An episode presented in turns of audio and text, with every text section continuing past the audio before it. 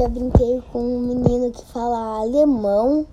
E, tipo, eu nem sei como eu consegui brincar, porque pra mim, brincar é quando você consegue interagir, né? Falar. Porque, tipo, ah, vou lá e falo com um menino. Ou com uma menina, falar, tipo, fala da minha língua. Falar, ó, oh, qual é o seu nome? Qual você tem? Blá, Pra eu conhecer a pessoa e conseguir brincar, eu converso, mas, tipo, eu brinquei com um menino alemão e nem, nem tipo, nem consegui conversar com ele, só brinquei mesmo. Pra mim, brincar é diversão. A gente tava nadando na piscina e brincando, né, não? Sim. Você gosta de brincar, não? Sim. E o que, que é brincar pra você? Brincadeiras. Ai! E você? Pra mim, brincar é se divertir e estar tá com os amigos. É, eu acho que o tipo de brincadeira que me faz sentir mais livre é brincar com Rebolos, meu cachorro, que se chama Botley. Só que, não, só que a gente chama ele de Rebolos. Para mim, brincar livre é quando você pode brincar na hora que você quiser, onde você quiser, sem ninguém te atrapalhar, até a hora que você quiser. Em um momento em que iniciamos uma cruzada para instituir o direito humano da criança de ser criança, e nesse sentido a criança nos interessa porque nos interessa o ser humano, que neste século XXI tenhamos a coragem de nos deixar ser alfabetizados pela língua das crianças. Reaprendamos com elas a arte de estar no mundo entregues a uma pulsação de vida que nos conduza, antes de tudo, a ser verdadeiramente nós mesmos e que sejamos todos devolvidos à alegria de estar vivos, em comunhão fraterna e solidária com os nossos companheiros que habitam este planeta. As crianças merecem ser reconhecidas e tratadas com a dignidade de uma obra de arte. A imagem preciosa e singular de sua humanidade precisa ser restaurada com inteligência e sensibilidade, uma vez que elas são continentes do futuro. Ela espera de nós total acolhimento, escuta sensível e responsável ao mistério da continuidade e possibilidade de cultivar na terra a semente nova que elas trazem ao nascer. As crianças não chegam a este mundo para brincar de viver. Para elas, brincar é viver. Esse é parte de um texto escrito pela educadora Pel, da Casa Redonda.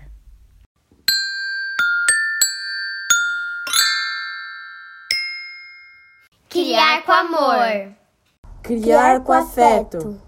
Criar com alegria. Criar, Criar com asas. Cena 1. Eu sou a Júlia. Eu a Paola. E nossa mãe é a Pati Juliane do Criar com Asas. Cena 2. Eu sou a Constância. E eu sou o Bernardo. E, e nossa mãe é Dedé Lovitch do, do Criar com Asas. Cena 3. Oi, eu sou Valentina e eu sou filha da Rita do Criar com Asas.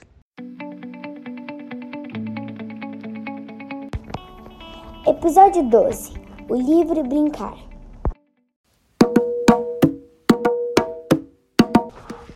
Bloco 1 Livre brincar? Existe outro? Olá, pessoal, bem-vindos a mais um podcast do Criar com Asas. Oi, Dedé, oi, Pati, tudo bem? Oi, Rita, oi, todo mundo, tudo bem, sim, vamos. Oi, meninas, tudo bem? Tudo bem com vocês aí do outro lado?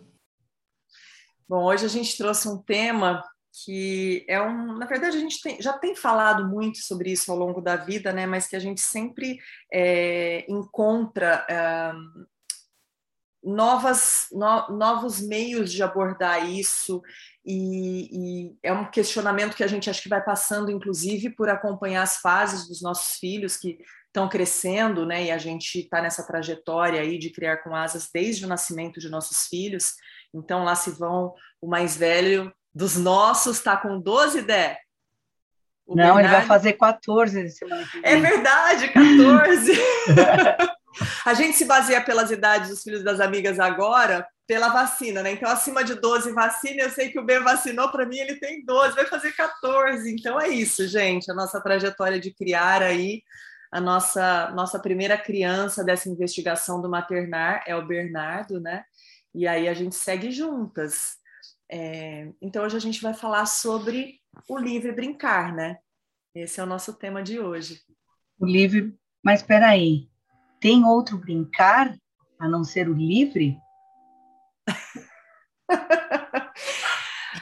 pois é, né? É, claro que a gente, a gente tem estudado isso e a gente pesquisou bastante, mas uma das coisas que se questiona muito né, sobre a brincadeira é a gente, como adulto de uma sociedade é, cheia de regras e agendas, a gente determina horário para os nossos filhos brincarem, né? Quem aí não determina, ah, esse horário vamos sair para brincar? E, e, o que o livre brincar ele traz é exatamente isso, né? O brincar, o livre brincar é uma constituição do ser criança, é uma constituição do ser humano e também é a experiência que vai levar o ser humano para o brincar. E aí é, queria ouvir vocês, assim, como é que é? O que é o livre brincar para vocês? E dentro desse universo né, todo de, de estudos e pesquisas, de, e tem tanta gente fazendo tanto estudo profundo sobre isso, né? Que bom, que bom. a linguagem da criança. Já é o próprio modo de ver a vida dela. A criança brinca o tempo todo. O tempo todo.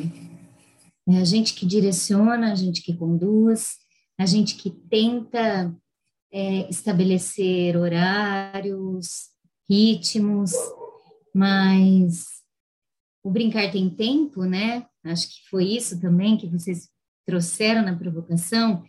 Sim, eu vou ler um pedacinho aqui de uma fala de um livro que eu adoro, que fala: o brincar então tem hora sim.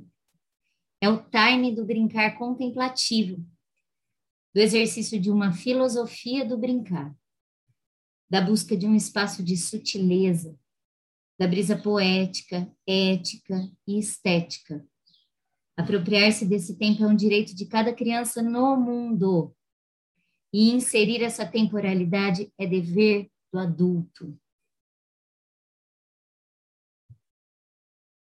Pois é, né? É, a nossa missão como, como pais e cuidadores e como mães, né? Cuidadores e, e qualquer pessoa que tenha criança em volta é dar o direito da criança de que ela tenha a liberdade para que ela possa trazer de dentro dela esse espaço de criação humana que é a brincadeira, né? A brincadeira é, é a constituição de todo ser. E é a partir da brincadeira que as crianças é, desenvolvem, experimentam o mundo, né? A transformação a partir daquele livre brincar, é, que elas criam regras de relacionamento. É, a, a, criança, ela, é, como você falou, né, faz parte dela. Aliás, às vezes eu tenho a sensação que muito adulto não brincou o suficiente, fica brincando de poder agora, né? Mas aí vamos mudar de assunto, vamos voltar para a beleza do brincar infantil. É, e você, Dedé? O brincar Aliás... não é utilitário, né, Rita? Ele não é utilitário. Ele não é para algo. Ele não é uma ferramenta para alguma coisa, né? Então, o brincar, ele simplesmente acontece porque é, é parte da vida da criança. Agora, essa utilidade é do adulto, né? Mas se a, gente lugar... pensar, se a gente pensar na construção do ser como um ser é, que tem é, uma ideia de si mesmo, que tem uma consciência de mundo, que entende onde está, é sim uma utilidade, então. então a gente pode levar para esse lado, né? Mas Porque... não é mensurável, eu acho que é isso que a Paty Ah, mas dizer, é, né? ou se é mensurável. É? Porque tem tantas pessoas hoje que estão perdidas, não sabem o que fazem, estão infelizes, por mais dinheiro que ganhem, não conseguem se encontrar, não conseguem entrar num relacionamento, não conseguem relações com os filhos, com os amigos, com a família, tá tudo ruim. Por quê? Porque será que aconteceu isso agora? Ou ele traz isso lá da infância? Mas aí a medida é o que você falou. Muitas vezes ele está ganhando dinheiro e está produzindo. A medida é outra, entendeu? Você não, é. mede essa, não mede essa ausência do brincar, que não constituiu esse ser, entendeu? Isso, isso mesmo. A, a medida tem que, tem que ser outra, então. A gente está medindo a coisa errada. Isso, exatamente. É, é, é que a gente está medindo a coisa errada faz tempo, né, gente? É, a gente consegue ver aí... no sentido de uma ferramenta, né, Dé? Acho que nesse é. sentido que eu quis dizer. Não ah. é uma ferramenta para algo, né? Que geralmente na escola a gente utiliza. a ah, brincar para algo. Então, assim, como se fosse uma ferramenta, uma, uma coisa utilitária. E não é esse lugar. É, é o lugar da constituição do ser mesmo. Pois desse é. lugar que você está falando, que é, que é, é esse lugar do reconhecimento no mundo de si, né? É, quando eu fiz aquela primeira pergunta lá, existe um brincar que não seja livre? Toda, todas as coisas que vêm é, acompanhada da palavra brincar e que não seja livre, não é brincar. É, é, são várias coisas. É jogar, é estar com os pares, é, movimentar, se mexer, mas não é brincar. Porque o brincar, ele não. É tanto que as crianças sempre encontram espaços, tempos alternativos para o livre brincar. Então, muitas vezes a gente está ali na mesa, no jantar, e ela começa a mexer o garfo, mexer o prato, mexer o copo, mexer o próprio corpo. Ali ela está brincando e a gente manda ela parar. Nossa, para com isso. Vai quebrar o copo, falar. vai quebrar o prato, para com isso, vai derrubar comida, vai derrubar o suco, para com isso. E, Ela brinca o tempo todo, né, Dé? Tomando banho, comendo, andando. É o tempo todo brincar. Tempo todo, tempo todo, não, não para, né? Então é, é esse livre brincar que a gente vai podando, podando, podando, podando. Chega uma hora que ela fala, bom, não dá mais, né? Eu acho que não é para eu fazer isso, eu já entendi. Tem uma coisa é, que fala um pouco do livre brincar, só para completar o que vocês falaram, que o livre brincar ele é um puro movimento, né? E a vida também é assim. E a vida você não para a vida. Ah, vou parar um pouquinho de viver aqui, daqui a pouco eu volto. E o livre brincar é assim também, né? Ele, ele acontece, ele é movimento, ele é fluido, ele vai. Só que a gente poda, a gente poda, mas ele está acontecendo, ele, ele é inerente ao ser criança, né? Desculpa, Paty, eu te cortei, pode seguir. Bem, esse pedaço aí, na verdade, era, era nesse sentido mesmo, mas a trouxe uma coisa que eu acho que interessa para a gente aqui também, enquanto linguagem, que o brincar e o jogar, né? Ela falou, pode ser tudo, é, talvez o jogar e não brincar. E existe uma diferença de línguas aí, né? Do verbo. Então, assim, eu estava lendo um texto da Pel, da Casa Redonda, e ela fala justamente sobre o brincar e jogar na língua portuguesa. E como a gente tem a Rita aqui no inglês também, morando lá, é, é uma coisa curiosa. Ela fala assim: ó, nós brasileiros herdamos duas palavras para significar o fenômeno lúdico. Consideramos o brincar e jogar de formas distintas, enquanto a maioria das outras línguas possui uma só palavra, para significar essas duas qualidades. Essa distinção é importante de ser revelada, porque traduz uma ampliação da nossa compreensão das singularidades do universo das brincadeiras e dos jogos. O discernimento dessa distinção traz significados novos para a compreensão da cultura infantil e aponta o brincar como seu verbo principal. Há uma diferença essencial entre os verbos brincar e jogar, Talvez a língua portuguesa, em sua forma de pensar o ser humano, traga na distinção de palavras uma contribuição significativa para a humanidade aprofundar o significado propriamente de uma e de outra. Então, é, é, Andréia trouxe a palavra julgar e imediatamente eu me lembrei disso, que é uma questão também da própria língua nossa, e como é bonito isso, né? Essa é. distinção e colocar o brincar como verbo principal, não similar ao jogar, porque não é, né? É, muitas vezes, é, quando, quando a gente fez o curso de teatro, né? Que a gente fizemos juntas um curso de teatro, foi ali que a gente se conheceu, onde tudo começou. E sempre me incomodou é, eles falarem, vamos, vamos jogar, vamos jogar, né? É, não, a gente não, vai jogar, a gente vai brincar. Por quê? Porque vem do verbo play.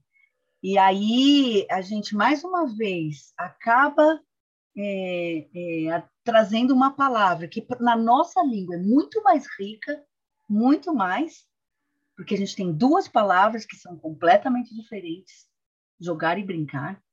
Você brinca enquanto você está jogando? Ah, pode ser. Você joga enquanto você está brincando? Ah, não pode ser. Mas jogar e brincar são coisas diferentes. E daí a gente traz, né, é, ali do inglês esse play e a gente joga lá no teatro. Vamos, vamos jogar. Não, nós não vamos jogar. Nós vamos brincar. É, é bem diferente. Eu não sei onde tem um jogo no teatro, quando. Não, não existe isso. Então, essa riqueza mesmo do jogar e brincar, a gente, mas eu acho que a gente também tem que entender muito bem, né, Paty, qual é a diferença do jogar e do brincar, porque sempre a gente fala assim, ah, vamos brincar, ah, nós vamos jogar o quê? Não, mas. Então, mas será que o. Eu não sei, é uma reflexão. Será que é, dentro da própria palavra jogar pode estar tá, é, a, competição meio acoplada a isso e o brincar a cooperação? Talvez aí a gente encontre esse lugar assim, porque no brincar a gente coopera, a gente jo é, joga junto, não, a gente brinca junto, a gente faz junto. Talvez a cooperação e a competição seja um lugar aí da gente refletir sobre essas palavras, essa, esses verbos, né? Eu acho que é um lugar para a gente investigar, que talvez tenha a ver com isso, essa cooperação e essa competição. Existe aí um lugar, né? Existe, claro. Tanto que para você entender exatamente o que, que, que é o tal do play, você tem que contextualizar. Então você fala play a game né? Você vai um play um jogo. Então, é. Tanto que se você fala para as crianças, oh, let's play, em inglês, eles mesmos já perguntam, mas jogar o quê? Porque o play, aliás, o play também é tocar um instrumento. É. Né? Olha, vários... olha quantas coisas nesse play aí. Tudo bem, é um, é, é, é uma riqueza no sentido de você usar uma palavra para desenvolver várias, várias ações. Mas a palavra é tão importante, né? A palavra, ela traz uma força com ela. Então, o jogar na, na nossa sociedade, ele é, ele é muito forte, muito forte. E não que seja ruim, eu não acho o jogo uma coisa ruim. E não acho a competição uma coisa ruim. A gente que sempre faz dela uma coisa ruim. Eu acho que, na verdade, a gente fica desde. Nossa, é uma coisa tão doida isso, né? A gente fala assim, ah, porque o que importa é competir, não é ganhar. Só que quem ganha, ganha medalha, ganha dinheiro, então, como que não é importante, amigo? É importante, então, né? A é... gente não assume os valores que a gente dá para as coisas, né? E, e, a gente tenta mascarar aquilo, né? É, uhum. Eu acho importante a gente colocar aqui algumas coisas. Por exemplo, a Dedé é uma das pessoas que eu conheço e que investiga essa coisa da improvisação há mais tempo, né? desde o período do teatro, eu sou muito. Eu, amo texto, eu amo escrita. E não, não que ela não goste, mas assim, eu, eu, me lembro muito, eu lá toda inocente, começando meu teatro lá no Macunaíma, e a Dedé falava assim. A gente recebia um texto para trabalhar. Eu odeio texto. Eu falava, mas como ela odeia texto? Ela está fazendo teatro. Aí ela trazia umas propostas de uns movimentos, e eu falava assim: meu Deus do céu, um dia eu quero atingir isso, mas vamos lá. E aí eu entrava naquilo e, e, e assim, você é transportado para um outro lugar, né, que sai do lugar do, do, do, do que está pressuposto para que você faça ali, que é o que a criança faz o tempo todo, né? E aí você você entra nessa brincadeira mesmo. E, e eu queria que você trouxesse um pouquinho disso, Dedé, dessa coisa da improvisação, né? Você acredita que improvisação é o jeito do adulto brincar, por exemplo? Porque às vezes a gente tenta brincar como criança, né? E é possível brincar como uma criança depois da gente já ter é, tanta coisa dentro da gente, né? É, a gente estava falando um pouquinho disso antes de começar o podcast. E eu. E assim, é, assumindo uma posição bem clara mesmo de que sou adulta, meu corpo é diferente, o meu pensamento é diferente. É, eu tenho uma criança em mim? Eu tenho uma criança em mim. Eu vou brincar igual eu brincava quando eu tinha oito anos? Não, não vou. Se, se, alguém consegue, não sei se é parabéns, sei lá. É uma coisa diferente aí, mas eu não consigo brincar igual eu brincava quando eu tinha oito anos. Mas eu continuo brincando? Eu continuo brincando. Então, quando a gente, eh, quando você me pergunta, Rita, eh, se a improvisação é uma brincadeira, é, a improvisação é várias coisas, entre elas uma brincadeira. A gente pode falar isso. É, as crianças, é, é uma coisa né, que tem na fala das crianças quando elas estão brincando. Ah, então vai, olha, eu eu estava lá lavando louça quando você chegou e daí você trouxe o cachorro e eu gritei. Tá, elas falam tudo isso, depois elas não fazem tudo isso. É engraçado isso, né? Parece que na hora que ela já falou, ela já brincou. Ela, ela já, já foi, e daí elas vão e fazem outra coisa. Talvez pela liberdade, né, Dé? A falta de controle. Porque a partir do momento que você começa a direcionar, você já está controlando em algum lugar. Eu não sei, mas eu, eu, eu penso muito nisso, inclusive até o que a Rita trouxe. Não sei se tem a ver com a improvisação, aí também não tenho propriedade para falar. Mas eu acho que existe um lugar de liberdade, de, de você se permitir e de você se conectar muito com seu corpo e com seus processos. Então, acho que quando a gente traz um pouco esse lugar da conexão com o corpo, talvez seja importante a gente pensar na ausência da natureza para as nossas crianças hoje. Esse lugar da natureza ensinar as crianças, porque é um aprendizado de conexão mesmo, de conexão com o que a gente é, né? com a nossa maior essência. Então, acredito que tem a ver com isso, essa prontidão. Então, quem improvisa para mim tem uma prontidão, tem uma conexão muito grande com o corpo, com seus processos, e, e tem sim uma liberdade que não é condicionada. E a gente, enquanto mãe, condiciona, né? Então, a gente condiciona a hora de brincar, é a hora de não brincar. Então, esse a hora de brincar para a criança é a hora do tempo que ela tem para ser livre, que pode ser qualquer minuto, qualquer horário, qualquer lugar. Ela está sempre buscando e a gente está sempre tentando conter. Então, acho que existe essa relação do corpo, da natureza, da criança se conhecer e que tem a ver, sim, com liberdade. Acho que é um lugar, sim.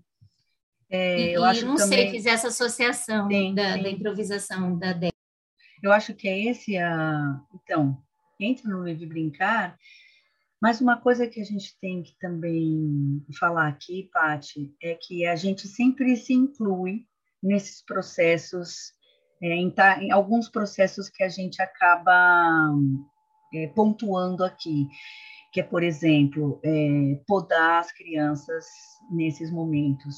Sim, a gente faz isso, mas a gente também está lutando contra isso, então acho legal a gente falar também a gente ser um pouco mais generosa com a gente mesma nesse sentido de que a gente conversa muito sobre isso, a gente comenta momentos que essas coisas acontecem, mas que a gente está lutando contra isso e a gente quer fazer cada vez menos isso.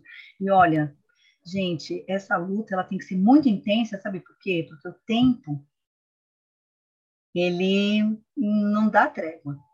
Então eles estão crescendo. Escorre, né, Dé? Escorre nas mãos, escorre. Mas essa prontidão que a gente fala o tempo inteiro que a gente tem que estar atenta, né? É uma prontidão, porque a gente erra, porque a gente faz, mas a gente está tentando olhar para isso. Eu acho que o mais importante é olhar sempre para isso e buscar, né? Buscar okay. refletir sobre. É o que a gente está fazendo aqui e o que a gente chama as outras a fazerem. Quem escuta a gente, quem dialoga com a gente de estar tá sempre refletindo, porque a maternidade é isso, né? É ir refletindo sobre os processos, estar em prontidão, porque vai escorrendo. O vai. tempo escorre. Vai. E eles vão crescendo.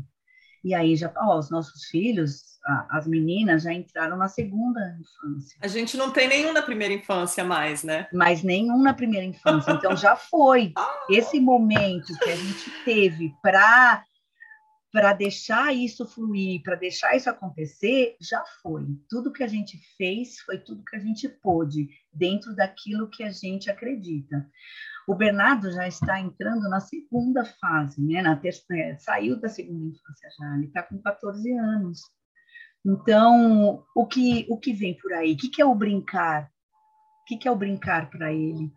Né? Em que momento ele está do brincar? É completamente diferente do momento que a Constância está do brincar. Mas, mesmo assim, eles têm é, momentos onde eles se cruzam, vão entrar lá na encruzilhada de novo, onde eles encontraram, encontraram um comum entre eles e daí eles fluem nessa brincadeira. E às vezes é uma coisa completamente que você fala, gente, eu nunca vi eles brincarem sobre com isso, mas claro, um está num momento, outro está em outro, eles se conectaram e acharam um comum. E é isso que é bacana na brincadeira. E é aí que a gente desenvolve a habilidade de resolver problemas. É aí que eu entro, Paty, na utilidade de vida, não a utilidade capitalista, né? Você é, falando isso, dessa utilidade é capitalista. É nesse lugar, com certeza, é nesse lugar. E é As é tão minhas duas aqui estão nessa de busca idades, né? É tão, tão lindo, lindo esse cruzo de idades, tão, tão lindo.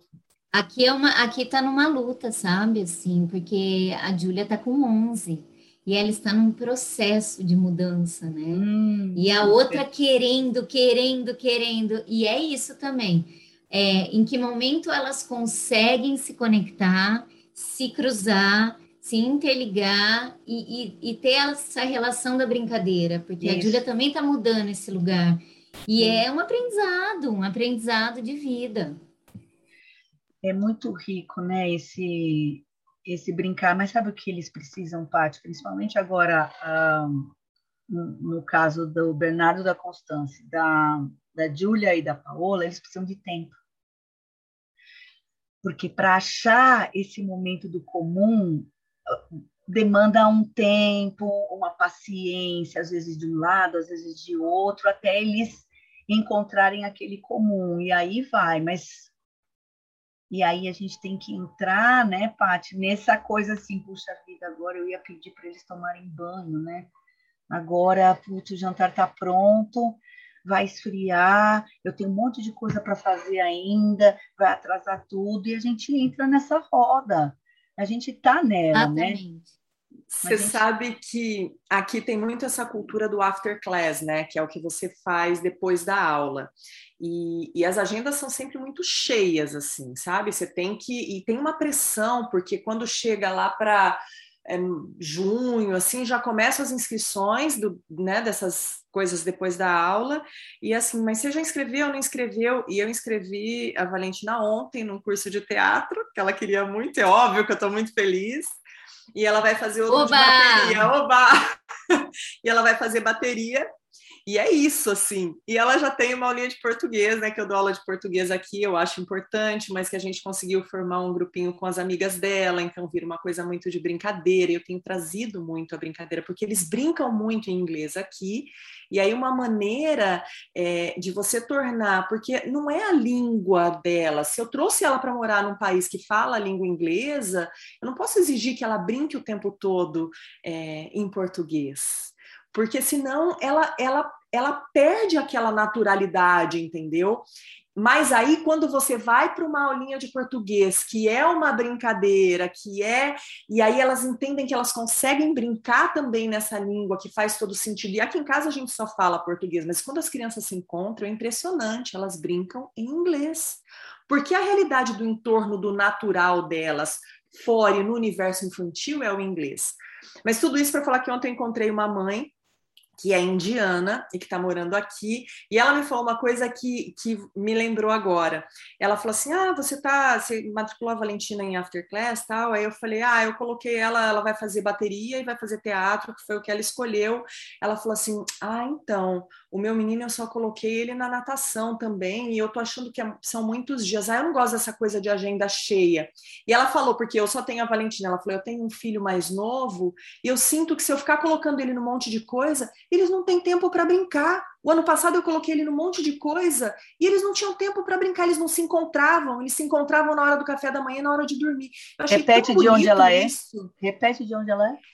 Ela é indiana. Ah, entendi. Mas Dedé, deixa eu te falar uma coisa sobre os indianos e não é uma não é uma crítica, é um, uma observação cultural, porque a gente tem convivido bastante com, com indianos aqui né? É, é um, é, tem bastante é, pessoas que vêm da Índia para cá, mas assim, os indianos eles têm muito forte neles essa coisa de, é, de formação, de estudo. Então é muito comum eles fazerem o, o Kumon, por exemplo, é muito comum eles, eles buscarem é, nas férias, é muito comum grupos de indianos se organizarem para as crianças estudarem o que elas vão aprender na série seguinte, sabe? Culturalmente é um povo que valoriza muito isso. Eu achei bonito ela trazer essa coisa dos irmãos. Ela não estava nem falando de outras crianças, que a minha preocupação é que todos os dias a minha filha, que é filha única, tenha contato com outras crianças, né? Então, mas eu achei bonito, me chamou a atenção. Talvez eu, eu esteja vinculada a um recorte cultural de pessoas que estão no outro país em busca disso e que precisam valorizar esse conhecimento extra, tá? É, então... É, certamente, certamente é isso, mas o mais importante é assim, por mais que eles tenham influências, que foi um, um país dominado pela, pelos britânicos, e que estragaram muitas coisas lá, que trouxeram as castas, que muita gente pensa que é de origem indiana isso, que a origem não é, né? As castas foram é, não inventadas, mas foram firmadas pelos britânicos. E por mais que tudo isso, que eles tenham essa influência e eles valorizem todo essa, esse estudo e tudo mais, a ancestralidade deles fala mais alto. Né? Quando a Paty trouxe para a gente aqui, antes de começar o podcast, que eu quero que ela fale sobre isso um pouco agora, sobre as nossas brincadeiras, as brincadeiras e as nossas danças e o nosso folclore, a importância dele, que você também faz isso, Rita, aí, né? com as histórias que você traz, com, com todo o resgate que você que você trabalha aí com as crianças sobre a nossa cultura. Então, a Paty estava comentando, né, Paty, sobre, sobre toda essa, essa brincadeira que a gente tem na nossa cultura. Você quer falar um pouco? E só, só para só ficar claro, só falar, é, fechar essa história, já que a gente entrou né, numa coisa da cultura indiana que eu não domino, que eu não tenho. Eu estou falando de uma experiência minha, eles têm muito isso mesmo, entendeu? Eu acho que foi aí que te chamou a atenção, né? De valorizar a cultura, tanto que agora eu estou numa luta para incluir coisas da nossa cultura brasileira na escola aqui, mas assim é feriado no, nas comemorações indianas aqui, porque tem muitos indianos. As mães vão na escola falar sobre os festivais deles, das cores tal. As crianças, você vê elas vestirem com orgulho as roupas e as coisas. E as... Eu já fui convidada para um evento de um amiguinho da Valentina, indiano, que ela falou: Eu quero que as crianças, amigas do, do meu filho, conheçam o que ele celebra nesse dia. E ela fez tudo típico. Então, eles têm essa coisa de comunidade, esse senso cultural muito forte neles. E a gente sabe que normalmente eles vivem, quando é lá, né, as famílias vivem muito próximas e muito juntas. Existe esse senso de comunidade. Mas, Paty, desculpa, te cortei de novo. É só para deixar claro que eu não estou fazendo um julgamento, eu estou falando um pouquinho do que eu vejo convivendo nem outro tipo de conhecimento para falar. Mas vamos agora para o nosso, Pátia. E pensando nesse lugar da cultura, é, a gente tem a nossa cultura, na nossa cultura popular, esse modo de ser brincante. Quando a gente diz esse modo de ser brincante, é um modo de vivenciar. Na verdade, a gente procura, através de, de oficinas, de aulas, de coisas, trazer, mas não é esse lugar.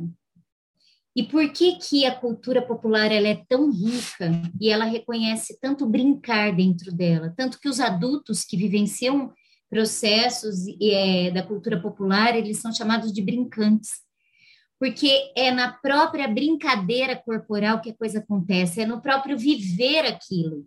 Então a gente não ensina, não ensina música. Ah, agora você tem que tocar desse jeito, você tem que fazer desse jeito você tem que dançar desse jeito. Não, você vivencia aquilo, vendo outros fazerem. É no coletivo, é no grupo, é entrando na roda, é chamando para brincar. Então, assim, não existe uma obrigação, não existe uma condução, existe um brotar interno de desejo, aquilo que o coletivo faz.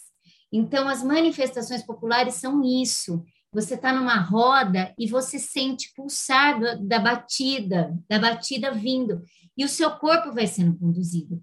E as crianças, elas se reconhecem nisso, porque elas vão olhando o outro e elas vão experimentando, vivenciando e aprendendo no próprio fazer. Então, assim, é claro, a gente busca oportunizar as crianças de alguma maneira, porque não é só a Rita que está lá que sofre com isso. A gente que vive em grandes centros aqui no Brasil e que a gente está muito distanciado dessas manifestações populares, a gente sente muito. Eu sofro pensando, nossa, eu queria muito que as minhas filhas vivenciassem mais isso. Tem crianças que nascem em lugares onde isso é natural e elas sentem no próprio corpo.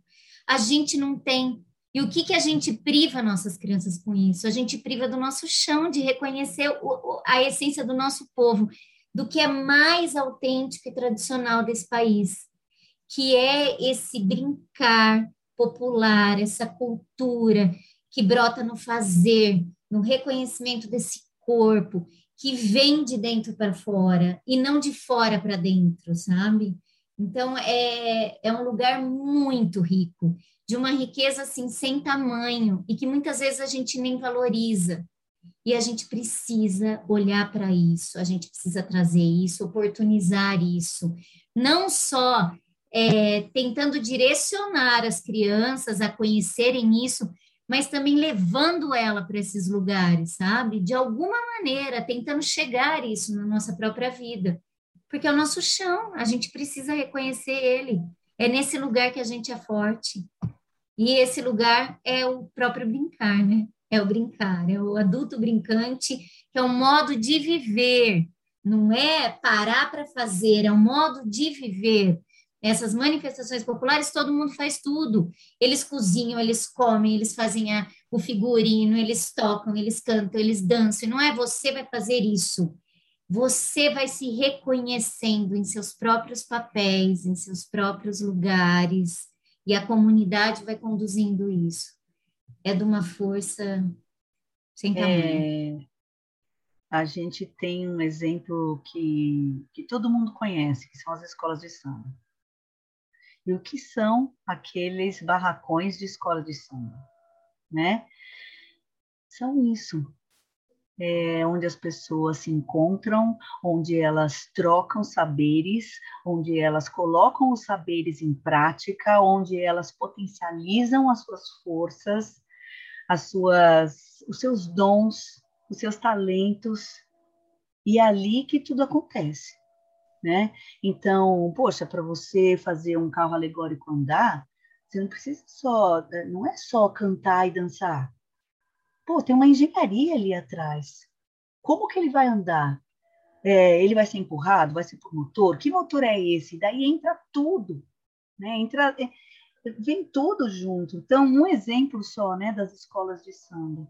Então, eu, eu lembrei das escolas de samba quando você falou. Mas se a gente for olhar né, as principais experiências do livre brincar né, e as investigações que hoje a gente tem, a Renata Meirelles fazendo esses documentários lindamente, né, ela vai com a família, ela e o marido, que é cineasta, é, ela está pesquisando sobre o, o, brincar e ela leva os dois filhos e ela observa as comunidades dos filhos. É, tem uma, uma correlação muito forte aí entre comunidades com mais escassez de recursos né, do que vem do consumo e comunidades que têm tudo predisposto ali, que você acessa um brinquedo e ela mesma traz essa provocação, né? Ela fala que quando você dá um brinquedo pronto que tem uma função única na mão de uma criança, você está subestimando a capacidade de transformação dela. E aí são crianças que estão ali em contato com a natureza, que muitas vezes pode ser um chão de terra batida, que a criança que não tem o que comer, a gente vê muito né, nesses, nesses documentários, às vezes tristes, de crianças em situação de fome, em situação de guerra, e elas brincam. O brincar é o sobreviver delas, porque é intrínseco à natureza delas né? É, é como respirar para uma criança a brincadeira. E as crianças, a Paty falou da natureza, né? As crianças, a partir da natureza, elas conseguem explorar, e a natureza é um convite, né? Ela é rica na potencialidade da transformação. E a brincadeira, ela é a transformação, né? É, a Dedé estava falando, eu não sei se foi na hora do jogar que ela falou, é, a criança, quando ela tá, às vezes ela fala uma coisa e aí ela nem vai fazer tudo aquilo que ela falou, porque ela já transformou aquele instante e ela já entrou naquele túnel que é um túnel do, da experiência, ela experienciou aquilo dentro da imaginação, ela transformou a potência imaginativa dela naquele momento. Isso é o brincar, né? E, e a Renata ela fala muito sobre isso, assim. Eu tenho duas experiências, uma que eu vivi ontem, inclusive, que quando terminou a aula eu parei no parquinho para a Valentina brincar, e elas, a gente passou horas ali. Eu fiquei observando, porque a gente tinha esse podcast para gravar hoje, e e de repente eu vi, tinha o um parquinho lá, cheio de coisas, óbvio que ela brincou, sobe, não escorrega tal. E aí você vai vendo como as crianças vão explorando o balanço, que é para você sentar e se balançar. De repente elas estavam em pé no balanço. De repente a criança deita assim, né, se pendura e fica. De... Eles vão explorando. E de repente eu olho, elas estavam brincando com uma árvore, algumas em cima da árvore, outras embaixo. E aí, com muita dor no coração, teve um momento que eu tive que intervir, porque elas descobriram que se elas pisassem num galho que era mais mole, elas balançavam o galho, descia, elas desciam e subiam. Aí eu falei, aí eu olhei, fiquei um tempo, aí eu fui falei, filha, vocês estão machucando a árvore, né? A árvore é um ser vivo. Ah, mamãe, era nosso elevador. Tudo bem, meninas, tudo falando em inglês, óbvio, porque eram as amigas aqui, vão brincar de outra coisa. E de repente eu olho, elas continuavam brincando de elevador, subindo pelo escorregador, por, pela parte de fora. Então, assim, é, é uma criatividade, é uma transformação que vem, e a natureza ela te convida porque ela não está pronta, né? A árvore virou um elevador, olha aqui, eu jamais, eu só vi elas quebrando o galho da árvore ali, né? Eu falei, vai quebrar, eu vou ser presa, vai aparecer um guarda. E não, elas estavam brincando, então elas realmente subiam e desciam pelo galho da árvore. Tem uma outra provocação que a Renata Meirelles faz, depois eu acho que a gente pode entrar um pouco nessa coisa do consumo e de como a gente. E acho até que isso pode ser uma reflexão para o final.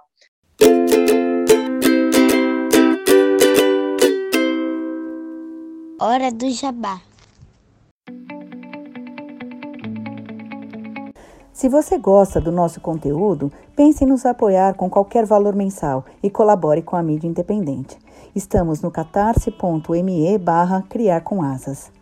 Visite também nosso blog, criarcomasas.com. Também estamos no YouTube, Twitter, Instagram e Facebook. Segue a gente lá.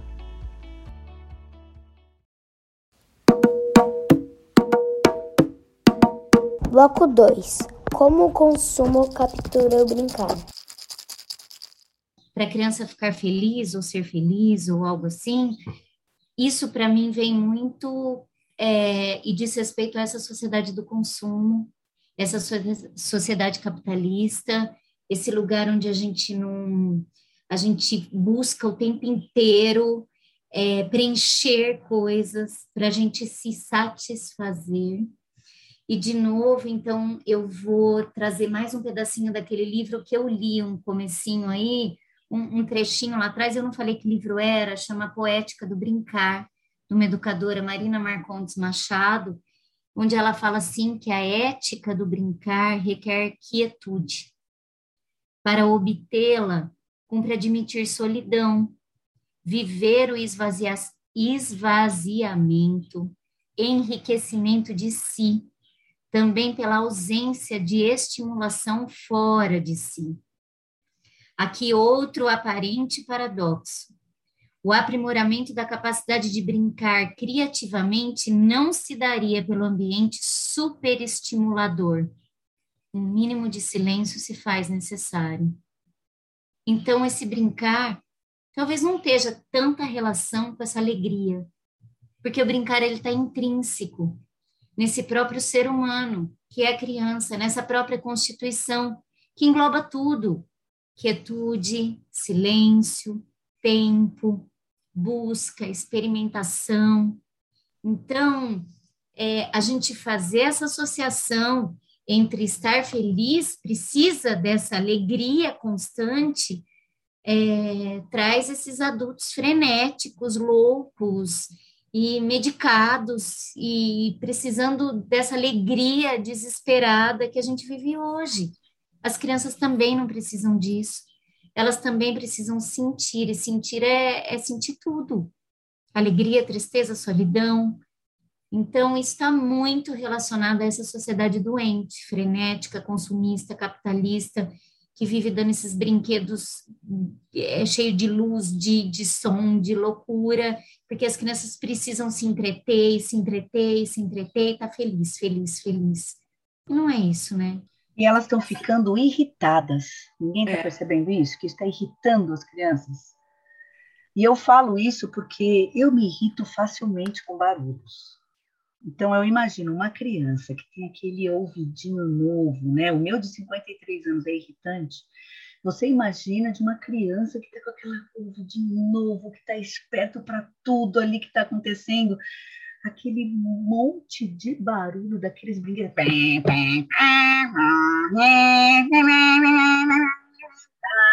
Gente, isso enlouquece qualquer, qualquer ser. Então a criança está ali com aquele monte de estímulo, é a adrenalina que começa a correr ali, ela nem sabe mais onde ela está. Ela nem sabe mais com quem ela está falando, o que ela está fazendo, ela só está escutando aquilo, está movimentando o corpo dela por dentro. Ela tem alguns espasmos de riso e pronto, ela está feliz. Agora é que a gente a gente traz a felicidade para esse para essa condição do estar feliz, estar satisfeito o tempo todo, né? E se a gente está satisfeito o tempo todo, a gente perde a curiosidade.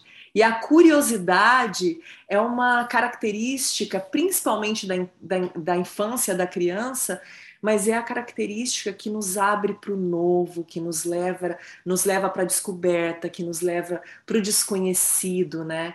Então, de novo, é, é, um ciclo que ele se fecha nele mesmo. Eu me satisfaço, eu perco a curiosidade, aí eu quero de novo, porque mas tem que ser dentro do mesmo, porque eu já sei que é aquilo que me satisfaz. E é um risco muito, muito grande. É, tem uma coisa que a, tem uma, uma psicanalista francesa, a, Fran, a Fran, Fran, François Douto, acho que é assim que se pronuncia, que ela, ela faz muito essa correlação da infância e do tempo, né? E ela fala uma coisa que é a criança, ela não vive no tempo nem do futuro e nem do passado, né? Ela brinca no tempo da eternidade. E é isso, assim, é, é, é, um brincar livre que ele vai além daquilo que a gente consegue compreender, né? Depois que a gente se ingessa dentro das caixinhas. É, aí eu queria ler para vocês aqui um trecho, um trecho não, é uma, um texto do Carlos Drummond de Andrade, que é o Brincar na Rua. Tarde, o dia dura menos que um dia. O corpo ainda não parou de brincar e já estão chamando da janela. É tarde. Ouço sempre este som. É tarde, tarde. A noite chega de manhã? Só existe a noite seu sereno? O mundo não é mais. Depois das cinco, é tarde. A sombra me proíbe. Amanhã, mesma coisa. Sempre tarde antes de ser tarde. Eu acho tão lindo isso, tão lindo, né? A gente tá, de novo, a gente já falou algumas vezes sobre isso. A gente está querendo antecipar e, e, podar a infância, que é a fase mais curta, né, da vida dos nossos seres. E, e a gente fica colocando tempo para tudo e a gente dá limitação para tudo. Acho que o tempo aqui representando também um pouco dessa limitação, né? E a gente condiciona os nossos filhos às agendas atribuladas, de novo, as nossas agendas, onde cabe, onde não cabe. E a gente condiciona os nossos filhos, as nossas crianças, que eu acho que a gente tem que começar a parar de pensar também só dentro de casa. A gente tem que começar a olhar para a nossa infância. Eu acho muito bonito esses movimentos. Eu acho que a gente daqui a pouco já vai para as dicas, né? Que estão investigando essa infância e o que, como comunidade, como sociedade, como é, seres responsáveis por é, garantir que a infância tenha o seu espaço e o seu tempo, é, o que a gente está fazendo com isso, né? Então, é, eu me preocupo muito, é uma questão muito forte para mim, assim, muito latente essa coisa do consumo, né? Eu estou num lugar onde o consumo ainda se torna mais fácil, mais acessível, os brinquedos são mais baratos, é, e isso às vezes te coloca num lugar de, de descontrole mesmo. Assim, eu tenho me questionado muito isso. Mas Rita, o consumo ele também vai muito além de comprar as coisas a gente consome ideias.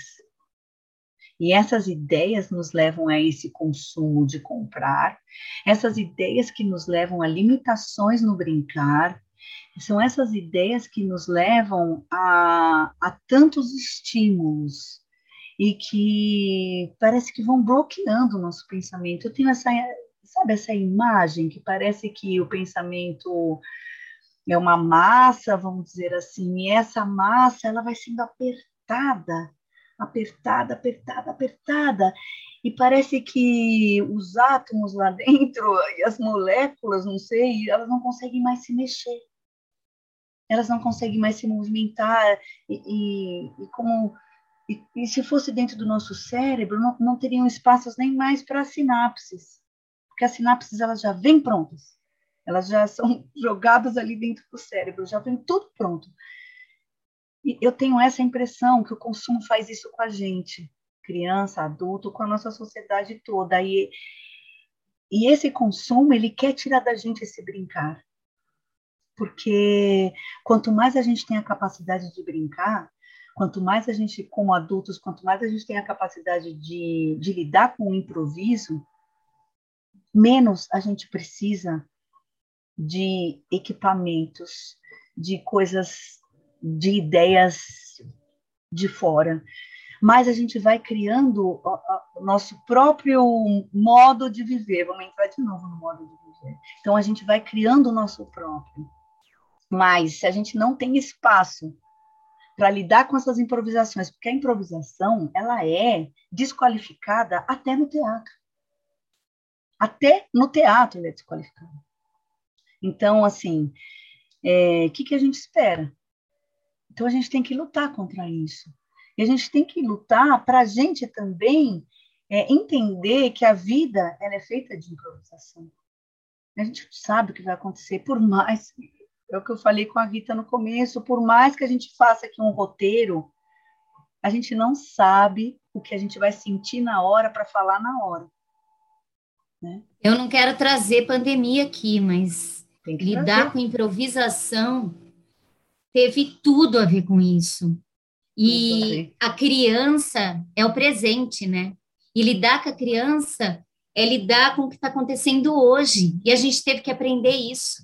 Por isso que foi tão difícil para o adulto, tão difícil lidar com as crianças dentro de casa. É aquele momento presente a gente quer ter controle. De novo, a gente pode trazer a palavra controle. Pode. E a gente. E quando você diz sobre as sinapses, Dé, que não tem nem espaço para isso, do próprio pensamento tá pronto e tudo pronto, quando a gente vai cozinhar, as crianças não têm mais tempo nem para cozinhar, elas não têm, é, elas não conseguem mais ter o tempo da espera.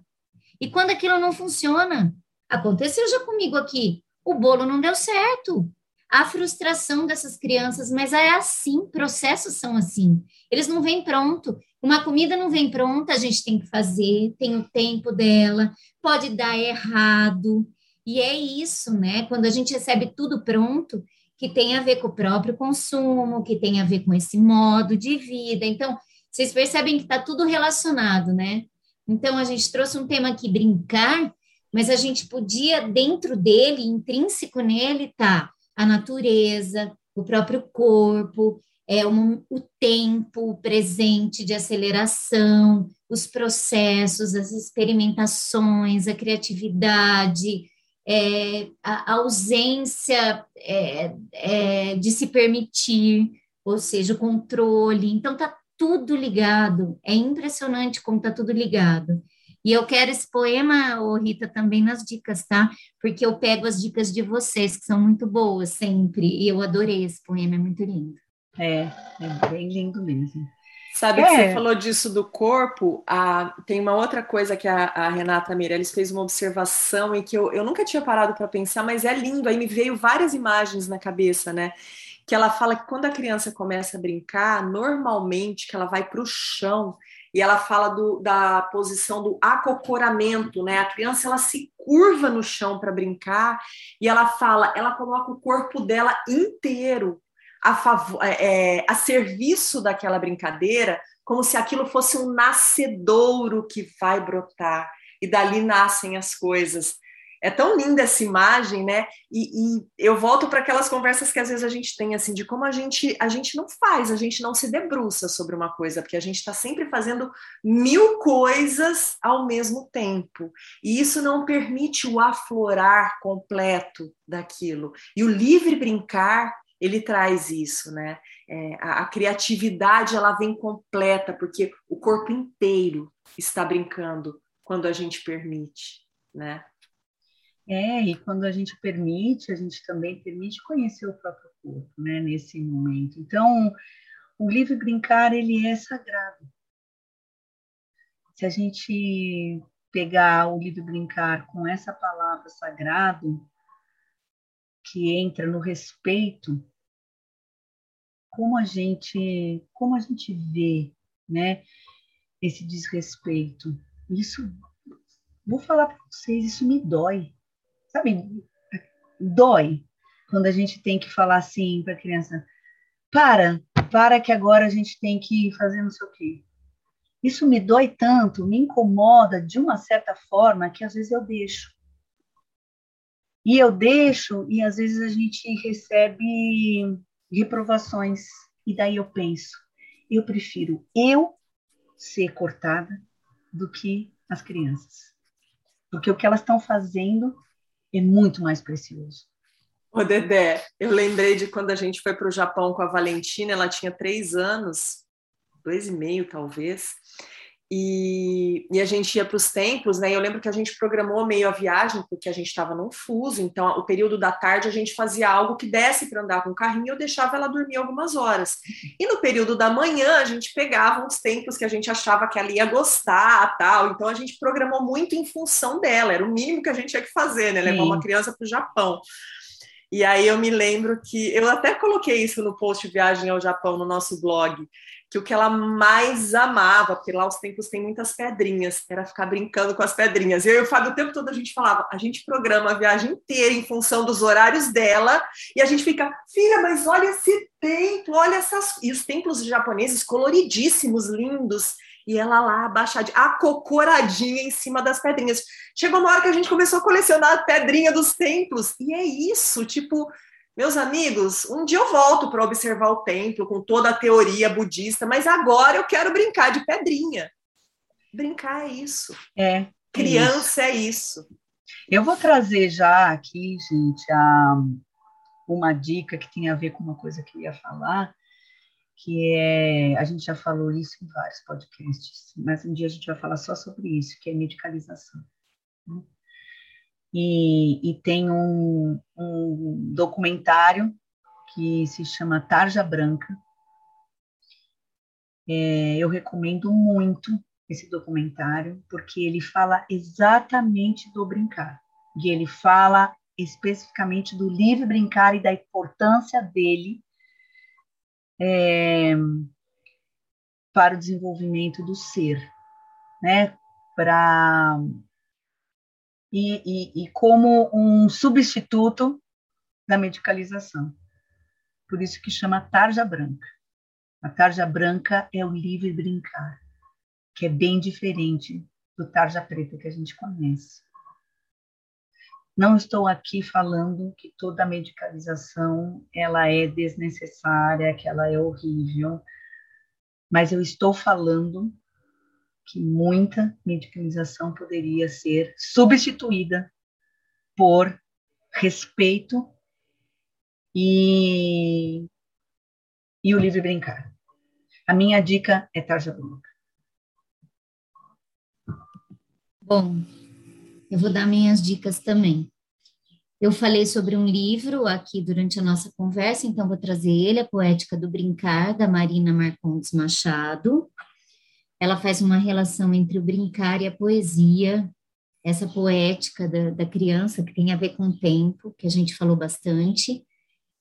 Um outro livro que chama Lá no Meu Quintal, que traz brincadeira de meninos e meninas do norte a sul do Brasil. Esse é um livro da Gabriela Romeu e Marlene Perré. É, eles for, elas foram investigar e rodar o Brasil e trouxeram várias coisas preciosas e bonitas nesse livro. Mas a gente falou também sobre muitas pessoas que estão se debruçando sobre o estudo das crianças, dos direitos das crianças e do brincar. Então, existe muita gente séria, é, pesquisando bastante a cultura da infância. Então, eu queria trazer duas pessoas também para minha dica. A Lídia Ortélio, musicista maravilhosa, educadora, que olha para essa infância com o máximo respeito do mundo. E a Pel, a educadora da Casa Redonda, que se a gente tem que institucionalizar a infância, né, e ter uma educação infantil, que ela seja respeitosa, vivenciada na natureza e com muita cultura popular. Então, a PEL e a Casa Redonda. Essas são minhas dicas. Bom, eu quero trazer é, um documentário que eu acho que foi um dos que eu vi mais lindos assim de iniciativas até agora, que eu vi partindo de dentro do universo uh, escolar, que é o Caramba Carambola, o Brincar é na Escola, que é um trabalho que tem sido feito uh, no interior de São Paulo. Então, ele é curto, ele tem acho que meia hora, se eu não me engano, algo assim. E eles trazem uma experiência que eles fizeram é, de, do livre brincar mesmo, no ambiente escolar, mas que é totalmente fora do ambiente escolar. Então, eles é, abrem o espaço de terra, de grama, é, trazem objetos. É, a, a, tem uma delas que fala até a gente virou é, catador mesmo, de fuçador de caçamba, porque eles trazem pneu é, e aí eles deixam a criança, mas elas falam é o cuidado de não interferir nesse livre brincar. Então, assim, as crianças vão criando a partir daquilo, sem estranhamento, elas criam e no outro dia o pneu que era, sei lá, um carrinho vira casa e a caixa que era casa vira o carrinho. Então eles vão dando, ressignificando aquilo e ela traz uma coisa muito legal que ela, ela fala de como eles precisam estar o tempo todo alimentando esses adultos da brincadeira. Então aí os adultos sim têm espaços de brincar direcionados né? Para que eles se recordem desse brincar essência que a gente tem, dessa criança que eles também foram, e que eles possam permitir o tempo para que a criança brinque.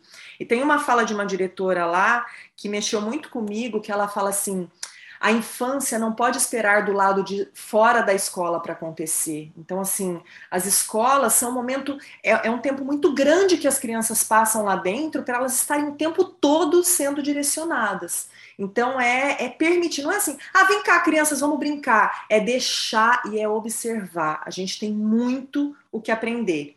E dentro dessa linha, Paty, das pessoas que estudam a infância, e eu, né, trabalhando nesse universo de, de educadora aqui, é, uma pessoa que eu sigo e que eu gosto muito é o Estevão Marques, que o, o Instagram dele é estevalcolherim, com M, a gente vai colocar aqui nos detalhes, e ele traz tanta coisa legal, assim, ele, é do, ele era do Grupo Tri, não sei quem conhece o Grupo Tri, mas ele traz é, é, tantas dicas legais, sabe, de coisa que a gente pode fazer nesse processo de, de de aulas mesmo. É uma brincadeira direcionada, mas ele traz muito o improviso, o, o, usar coisas que você tem em casa e o deixar a coisa fluir. Eu gosto muito da linha dele, assim, eu, eu me aproveito muito dessa, desse estudo dele. É isso. E aí, atendendo o pedido da Pati, é, o, o texto que eu li é Brincar na Rua, do Carlos Drummond de Andrade. Deve ter outras obras dele, mas eu li desse A Senha do Mundo, tá? Então, fica aí mais essa dica. Então, acho que a gente pode se despedir, né? Tinha tanta coisa para falar, né, gente? Estou aqui fervendo. Também! Muita! Mas, assunto muita. sem fim! Sem assunto sem fim. fim. Eu acho que a gente pode continuar esse assunto outro dia, sim. A gente pode trazer educadores, a gente pode trazer outras mães, outras falas, né? Dá para intercalando. A gente é, vai intercalando. E voltar no brincar. Porque o brincar, brincar, ele está em todos, né? Porque para a gente esses podcasts também estão tão servindo, vai servindo como uma brincadeira para a gente, né? É um é. momento que a gente conversa, que a gente expõe aqui um pouquinho nossas ideias. Aliás, quem tiver né, alguma dica ou experiência e quiser colocar, comenta aí nas, nas nossas redes sociais, no nosso Instagram, né, em sim, todas as plataformas sim. aí, manda pra gente. Eu até quero, quero falar um pouquinho sobre isso, porque a gente coloca uh, o podcast nos agregadores né, de podcasts e a gente também coloca no YouTube. Então, no YouTube você consegue comentar, lá no podcast você consegue comentar. Tem também o nosso, o nosso blog, né, que a gente está um pouquinho assim devagar esse ano, porque a gente, mais uma vez, falando do nosso livro, a gente está bem debruçado aí no nosso livro. Então, quem quiser também nos apoiar, gosta do nosso conteúdo, é importante que vocês entendam né, que a gente faz esse trabalho, primeiro porque a gente gosta muito é, segundo, porque a gente acredita nesse trabalho, né? Então, se você quiser nos apoiar, tá lá no catarse.me barra criar com asas. Eu sei que vocês já escutaram isso lá na hora do jabá, mas é sempre bom lembrar, né? Obrigada, gente. Obrigada, meninas. Vamos brincar. Obrigada. Vamos brincar. Vamos se propor hoje a fazer um dia de brincadeira brincar. livre? Vamos. Vamos brincar. Vamos. Tchau, gente. Tchau. Ai, um beijo. Tchau. Beijos, tchau. Vinhetas, Julie Paola. Vozes da introdução, Bernardo, Constance, Julia, Paola, Valentina. Mandalas e avatares, Constance. Edição, Dedé Lovinte.